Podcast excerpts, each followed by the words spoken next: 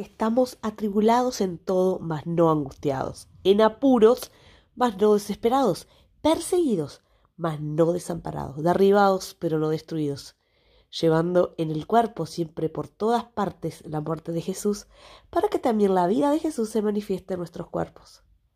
Ay, qué difícil. Qué palabra hermosa, pero qué difícil. Saber que estamos atribulados, que estamos pasando por crisis, por problemas, por situaciones adversas en nuestra vida, en nuestras familias, y no estamos angustiados.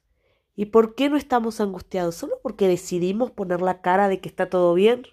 ¿De sonreír y hacer entender y ver que somos esos sepulcros blanqueados?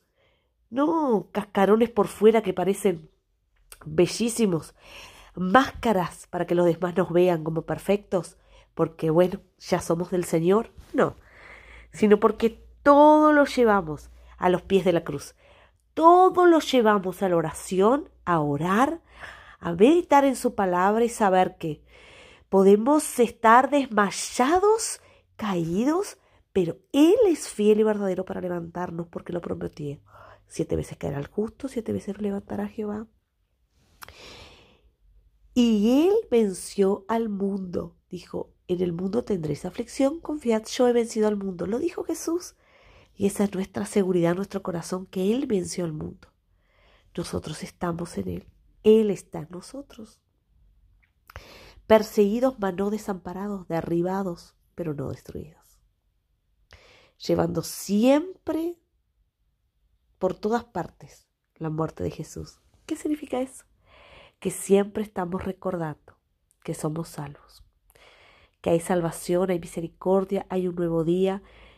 Esa famosa frase, eh, la noche más oscura en su momento, más oscuro, calma, es porque está ahora ya en su punto más oscuro empezando a clarear el día, a nacer ese día nuevo. Y suena poético, pero cuando estamos en momento de crisis, Señor, ay, necesitamos ese respiro, necesitamos esa bocanada que dicen de aire, esa, que esto va a pasar. ¿Sabes qué? Va a pasar.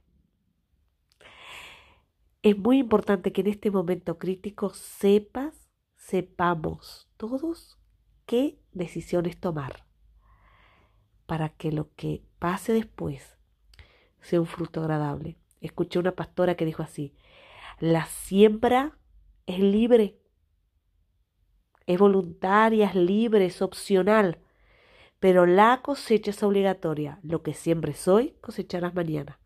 Si yo quiero tomates, tomates. Si quiero papas, papas. Si quiero un, un árbol frutal de naranjos, serán naranjos. Después no puedo pedir duraznos